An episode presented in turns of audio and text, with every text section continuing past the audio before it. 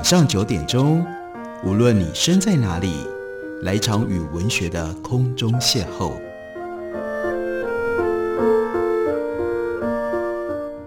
杨照谈书，邀您一同遨游文学世界，认识古今中外的经典之作。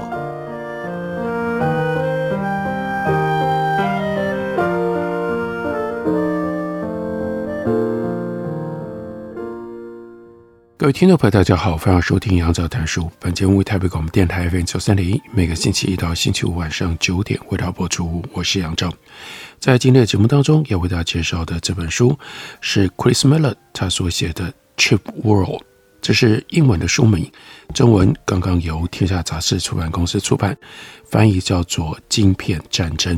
这本书的副标题那是 The Fight for the World's Most Critical Technology。世界上当前最重要的科技，那就是晶片的制造。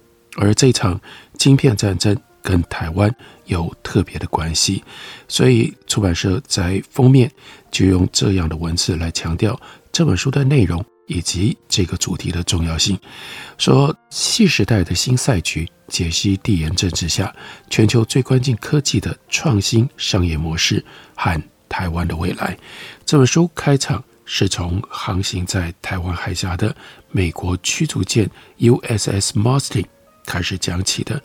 二零二零年八月十八日，USS masting 独自独航穿越台湾海峡的北端，舰上的五串炮口朝向南方，重申这片国际海域并不是由中国掌控的，至少到二零二零年到现在还不是。USS masting 往南行驶，强劲的西南风吹过甲板，高空云层在海面上投射的阴影，似乎一路延伸到福州、厦门、香港等大型的港市，以及散布在华南沿海的其他港口。往东方看去，台湾岛在远端屹立着，一片人口稠密的广阔沿海平原，在远处是耸入云端的高山。船舰上，一名戴着海军棒球帽和外科口罩的海员举起双筒望远镜，扫视着地平线。这片水域上挤满了商业货轮，载着亚洲工厂生产的商品，运向世界各地的消费者。随着这艘载满电脑化武器的 USS Marston 驶过台湾海峡。中国人民解放军接着就宣布，在台湾周边举行一连串的报复性实弹演习，为中国官方报纸所谓的“武力统一行动”进行演练。但在这一天，中国领导人真正担心的不是美国海军，而是美国商务部有一项名为叫做 “Entity List” 的规定。这一项比较鲜为人知的规定，限制了美国技术向海外移转。在这个之前，实体清单主要是用来阻止导弹部件和核武材料等军事系统的销售。然而，由于现在的军事系统和消费品普遍都嵌入了晶片，所以美国政府正大幅加强对电脑晶片的严格管控。美国政府的目标这个时候指向了中国的科技巨人华为。这个公司销售智慧型手机。电信设备、云端运算服务以及其他先进技术，美国担心华为的产品夹着中国政府的补贴优势，定价很诱人，不久可能会成为下一代电信网络的骨干。到那个时候，美国主宰全球科技基础架构的地位会受到破坏，中国的地缘政治势力会增强。要因应这个威胁。美国就禁止华为购买以美国技术制造的先进电脑晶片。不久，华为的全球扩张戛然而止，华为的生产线陷入了停摆，营收大幅的下滑，仿佛被掐住了技术命脉，陷入技术窒息。华为就像其他中国企业一样，赫然发现它极度依赖外国人制造的晶片，因为所有现代的电子产品。都靠晶片运作，即便优势已经大幅的削弱，美国如今仍然牢牢掌控着细晶片，这也就是矽谷名称的来源。中国现在每一年进口晶片的支出已经超过了中国进口石油的支出了。这些半导体嵌入中国国内消费，或者是出口到世界各地的各种装置当中，从智慧型手机一直到冰箱。纸上谈兵的策略家曾经指出，中国面临叫做 Malacca Dilemma，也就是马六甲海峡，这是太平洋和印度洋之间主要航运的通道。还有中国在危机当中获得石油以及其他大宗物资的能力。然而，中国官方如今更担心、更应该担心的，却是这种以位元组衡量的科技封锁。因为中国把最优秀的人才和成千上百亿美金的资金投入开发自己的半导体技术，目的呢，就是为了要挣脱美国的这种晶片锁喉策略。如果中国在半导体上发展成功，就会重新打造全球的经济版图，并且重新界定军事力量的平衡。二次世界大战的结果是由钢铁跟铝来决定势力的消长，紧随在后面的那冷战，则是由原子武器来决定各方势力的盛衰。但如今美中之间的竞争却是焦点在于运算力。双方的战略家现在都意识到，所有的先进技术，从机器学习到导弹系统，从自驾车到武装的无人机，都需要先进的晶片。而晶片的生产却掌控在极少数几家公司的手中。一般人很少想到晶片，但晶片真正创造了现代世界。国家的命运取决于他们能够驾驭，国家的命运取决于他们能够驾驭多少的运算力。如果没有半导体跟电子产品的贸易，众所皆知，这全球化是不会存在的。美国的军事霸主地位主要源自于将晶片运用在军事上的力量。美国军事霸主的地位主要就源自于能够将晶片运用在军事上的能力。过去半个世纪以来，亚洲的惊人崛起也是建立在这个细基础上。因为这些不断成长的经济体将晶片制造和组装电脑、组装智慧型手机等产业加以专业化。这些产业全部都是靠机体电路撑起来的，运算的核心需要无数的一和零，整个数位宇宙是由这两个数字所组成的。iPhone 上的每一个按钮、每一封电邮、每一张照片、每一支 YouTube 的影片，这一切最终都是由大量的一和零编写而成的。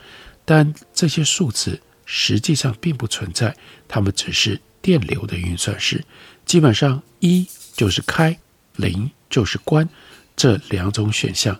晶片就是由无数的电晶体所组成的网格，这些电晶体就是微小、再小不过的电子开关，借由开开关关来处理这些数字，记住这些数字，并且将图像、声音、无线电波等现实世界的动感转换成为无数的零。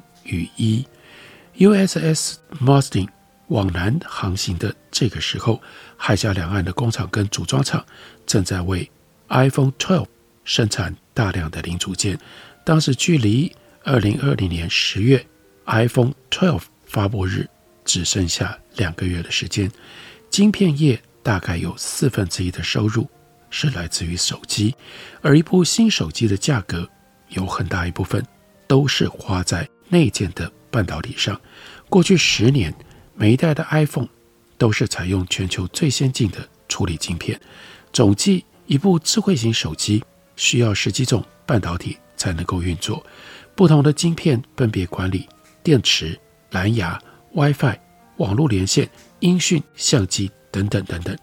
这些晶片不是 Apple 所生产的，Apple 苹果公司他们采购大部分的现成晶片。有一些，例如说，来自于日本 Kioxia，还有来自于加州 Skywork，来自于德州奥斯汀 Cirrus Logic，这是各种不同的晶片。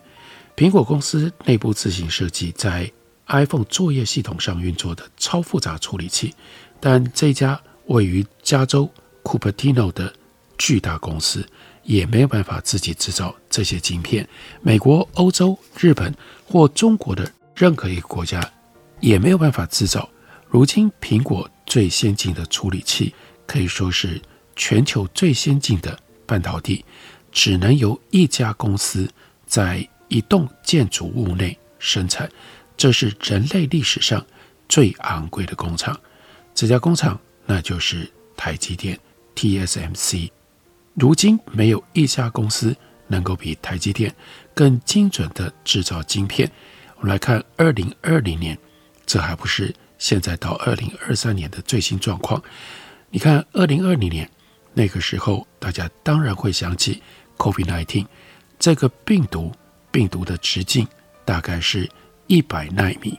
那这个时候，台积电最先进的 Fab 18厂正在刻由极小电晶体所组成的微型迷宫，石刻出比新冠病毒一半还要小的图案。台积电以人类史上前所未有的规模复制这个制程。苹果一共出售了超过一亿只的 iPhone 12，每一只都采取台积电所生产的 A14 处理晶片。那个晶片上一共刻了一百一十八亿个微小的电晶体。换句话说，iPhone 12内建十几种晶片，在短短的几个月内，台积电的 Fab 18就为 iPhone 12内建一种晶片制造了超过一万兆，那是一后面有十八个零，有这么多的电晶体。去年全球晶片业生产的电晶体的数量，比人类史上所有其他产业、所有公司生产过的所有的商品全部加在一起还要更多。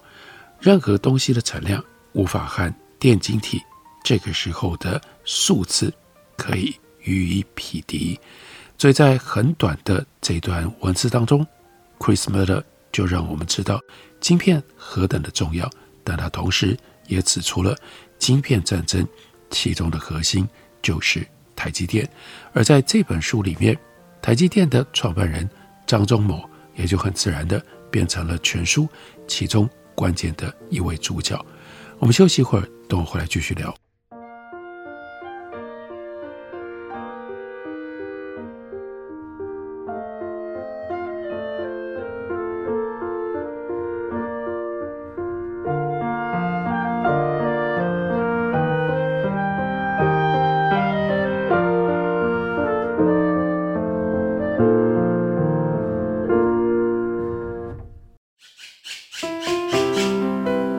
家好，我是刘克襄。亲近自己的城市，找回城市的温暖。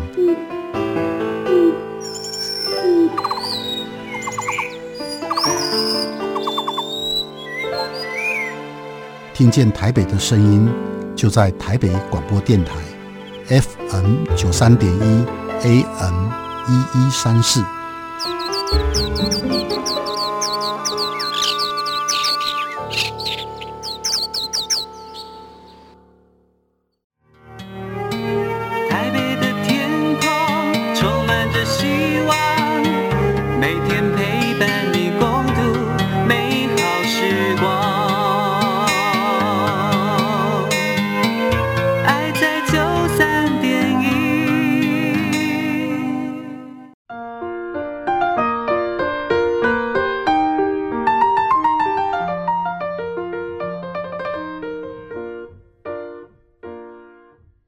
感谢你继续收听杨照谈书。本节目以台北广播电台 FM 三点一，每个星期一到星期五晚上九点，为大家播出到九点半。今天为大家介绍的，这是 Chris Miller 他所写的《晶片战争》。晶片战争今天已经变成了全世界最重要的一个国际主题。而晶片战争当中，其中的一位主角是我们自己很熟悉的张忠谋。所以在 Chris Miller 的这本书里面。就有了这样的内容来回溯，例如说，一九八五年那个时候，台湾位高权重的李国鼎部长请张忠谋到他的台北办公室。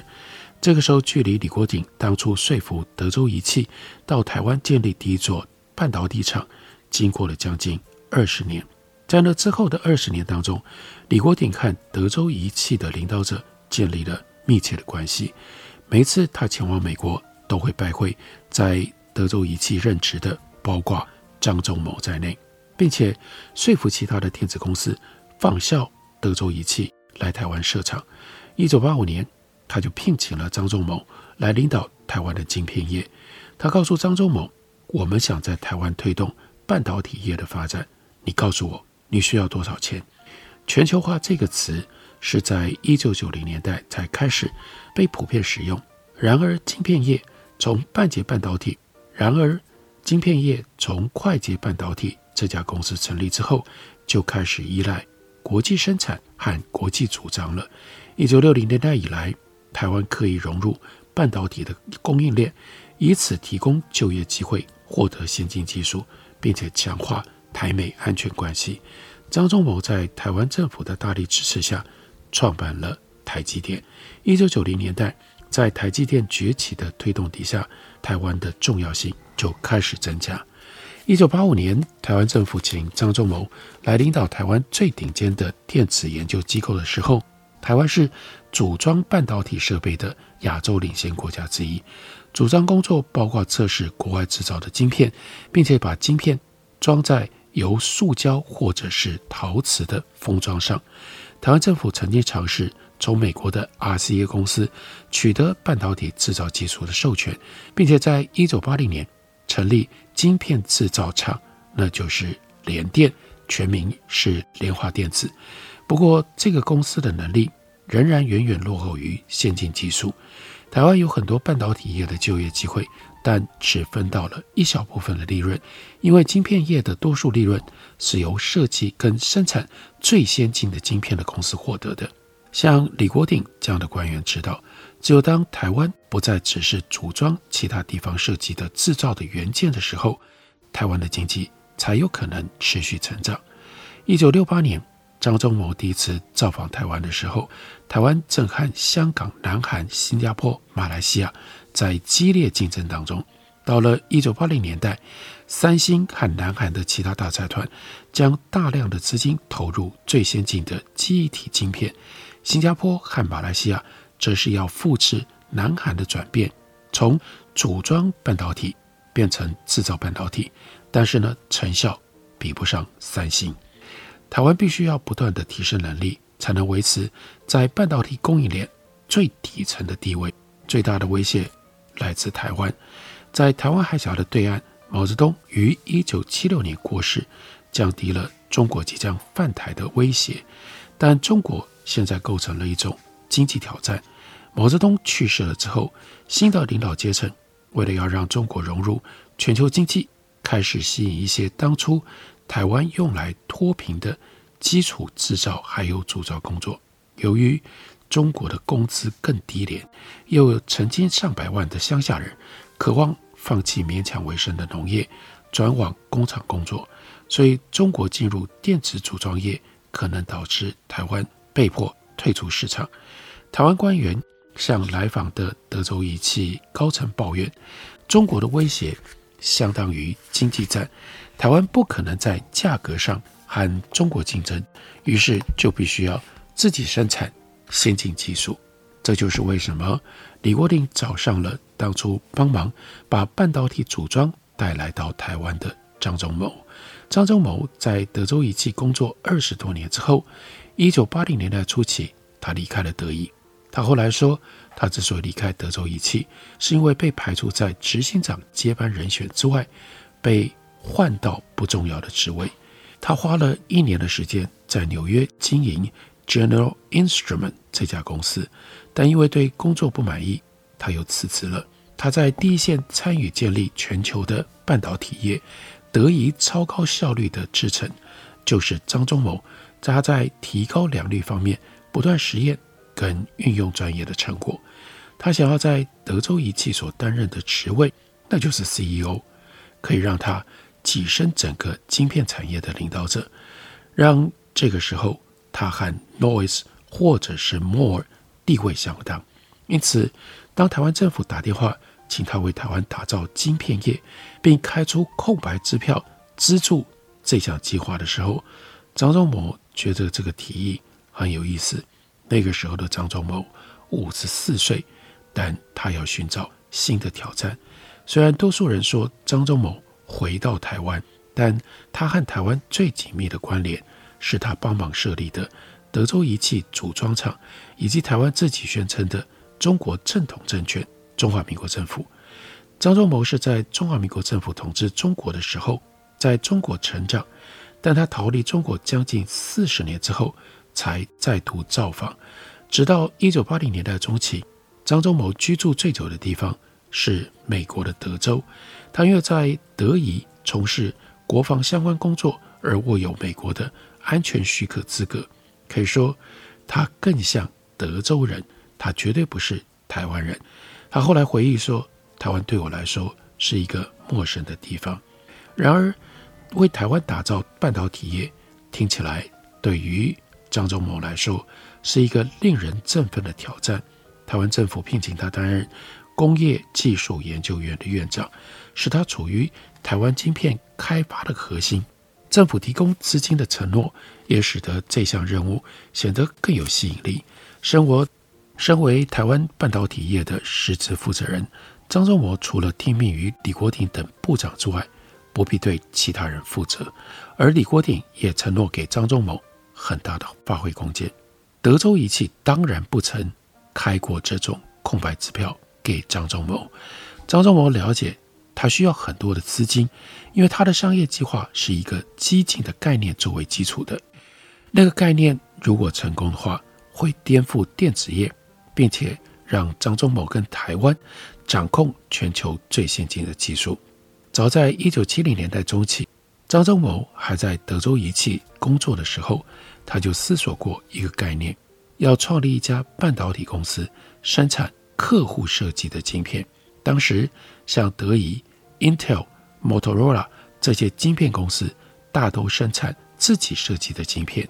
一九七六年三月，张忠谋向德州仪器的其他高层建议这种新的商业模式。他解释，这是低成本的运算力会打开大量的新应用，这是目前的半导体无法支援的，为晶片创造出新的需求来源。晶片很快会运用到所有的领域。从手机到汽车，再到洗碗机，无一不包。张忠谋认为，生产这些产品的公司缺乏生产半导体的专业知识，所以他们比较希望把晶片制造外包给专业厂商。此外，随着技术的进步，还有电晶体的缩小，制造设备跟研发的成本将会提高。只有生产大量晶片的公司才具有成本的竞争力。然而，德州仪器的其他高阶主管没有被张忠谋的概念给说服。当时是再说一次，一九七六年，每一家设计晶片的公司都有晶圆制造厂，但张忠谋他呢却预测叫做 Fabless 无晶圆厂的公司很快就会出现。那个时候，德州仪器的获利很好，所以押注在还不存在的市场太冒险了。那个概念。就不了了之了。但是张忠谋从来没有忘记晶圆代工的概念。他认为，随着时间的推移，这个概念会越来越成熟。尤其是在康维跟米德这种晶片设计革命产生了之后，晶片设计跟晶片制造的分离就变得更加的容易了。台湾也有一些电子工程师抱持着类似的概念。一九八零年代中期，协助管理台湾工研院的史清泰，他曾经邀请米德到台湾来分享他对于半导体业的这种革命时刻构想。因此，晶片设计跟晶片制造分离的概念，在李国鼎开出空白支票，请张忠谋来打造台湾的晶片业之前，已经在台湾酝酿了好几年了。而李国鼎。履行了他的承诺，为张忠谋起草的商业计划筹集资金。台湾政府为台积电提供了百分之四十八的创业资金，唯一要求的条件是张忠谋必须找一家外国晶片公司来提供先进的生产技术。德仪跟 Intel 的前同事都拒绝了张忠谋。Intel 的 Moore 就告诉张忠谋：“你提过很多好主意，但这个概念不算其中。”不过张忠谋却说服了荷兰的半导体公司 Philip 出资五千八百万美金，并且转移他的生产技术授予智慧财产权，来换取台积电百分之二十七点五的股份。剩下来的其他资金是向台湾的富豪募集，他们是被台湾政府要求投资的。